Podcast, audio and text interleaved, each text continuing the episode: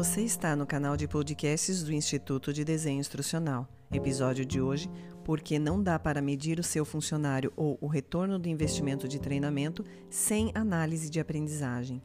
Você pode se surpreender ao saber que o treinamento ineficaz pode custar às organizações até 10 milhões por ano a cada mil funcionários.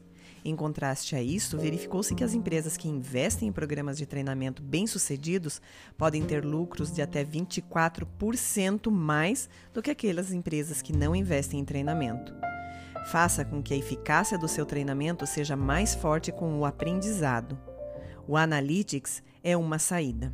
O modelo mais comumente usado para avaliação de um treinamento é o modelo Kirkpatrick, que possui quatro níveis de avaliação: a reação do aluno, o quanto ele está aprendendo, como o treinamento mudou o comportamento do funcionário e os resultados do programa.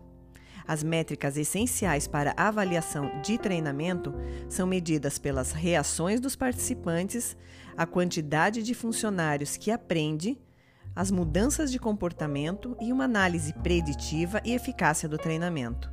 Vamos falar de cada uma delas.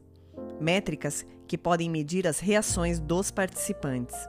A análise de aprendizagem pode rastrear e analisar tanto o funcionário quanto o feedback e o tempo gasto em treinamento.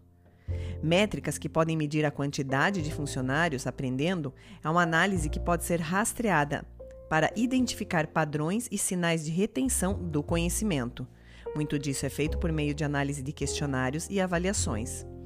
Métricas que medem mudanças no comportamento, as simulações são cenários realistas onde os funcionários podem praticar as suas habilidades.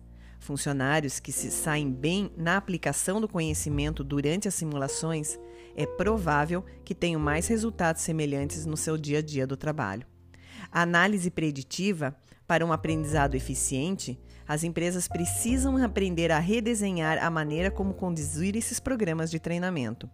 Isso precisa ser feito de uma forma que a aprendizagem atenda às necessidades, preferências e estilos de cada funcionário. O aluno moderno tem uma enorme paixão por consumir conhecimentos em seus respectivos campos. Ou seja, falamos aqui da personalização e melhora na velocidade de treinamento segundo a sua eficiência. Eficácia do treinamento depende e é cimentada apenas quando nós podemos medir e analisar o quanto os participantes aprenderam. Você também pode usar análise preditiva para prever outros aspectos do desempenho e principais áreas de resultados. Eles podem lançar luz sobre se um funcionário vai passar em um curso ou mesmo manter o conhecimento para fazer melhor o seu trabalho. Ao passar de um curso, tem consequências de curto prazo que podem levar à incapacidade de aprender novas habilidades. E pior, deixar de cumprir as expectativas do cargo. Conclusão: experiências de aprendizagem de qualidade tornam-se essenciais. Elas fornecem mais do que apenas uma vantagem competitiva. Elas aumentam o engajamento, a produtividade, lucros, atraem novos talentos que são parte importante da cultura corporativa, e também mais de 90% dos funcionários dizem que ficariam uma empresa muito mais tempo se sentissem que investiram em seu aprendizado e desenvolvimento. Fica aí a dica para você hoje.